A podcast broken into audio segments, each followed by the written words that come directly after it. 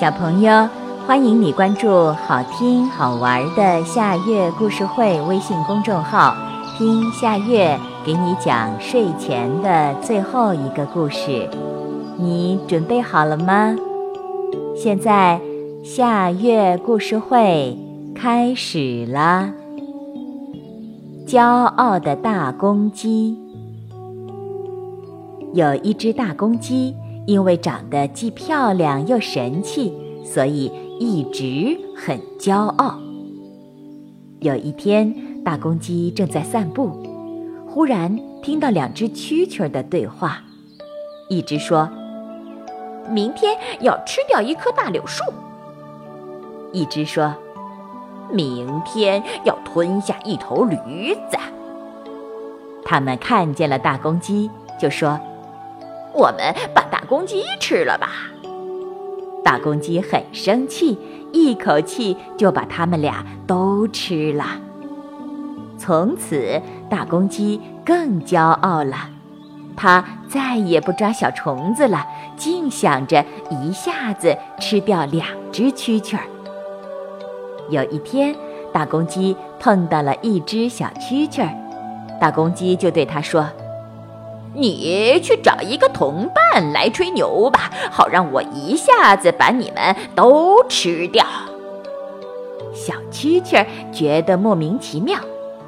大公鸡又说：“我昨天听到你爸爸妈妈在吹牛皮，说要吃了我，结果我把他们一口吃了。”小蛐蛐这才明白过来，说。你吃的那两只不是我的爸爸妈妈，那两只蛐蛐儿总是喜欢到处吹牛。后来听说被一只大公鸡给吃了，原来那只大公鸡就是你呀！大公鸡这下更骄傲了，说道：“既然你都知道了，那么就乖乖地跳进我嘴里，让我吃吧。”小蛐蛐儿听了很生气。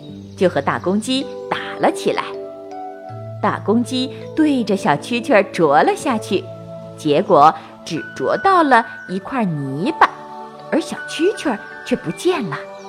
原来小蛐蛐跳到了大公鸡的背上，大公鸡马上转动脖子往自己的背上啄去，小蛐蛐又跳到它的头上，狠命地抓住它的红冠子。大公鸡疼得要命，小蛐蛐就说：“你只要说我再也不骄傲了，我就把你放了。”大公鸡的红冠子就要被小蛐蛐咬破了，只好对他说：“我再也不骄傲了。”小蛐蛐很满意，跳到地上，很快的跑了。大公鸡还想去追那只小蛐蛐儿。